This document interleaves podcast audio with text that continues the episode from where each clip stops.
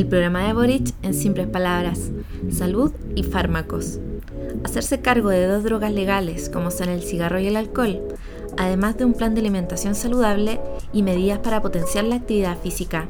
Se implementará entrega de medicamentos a domicilio para personas con enfermedades crónicas y también la gratuidad de la totalidad de fármacos cubiertos por el Fondo Universal de Salud.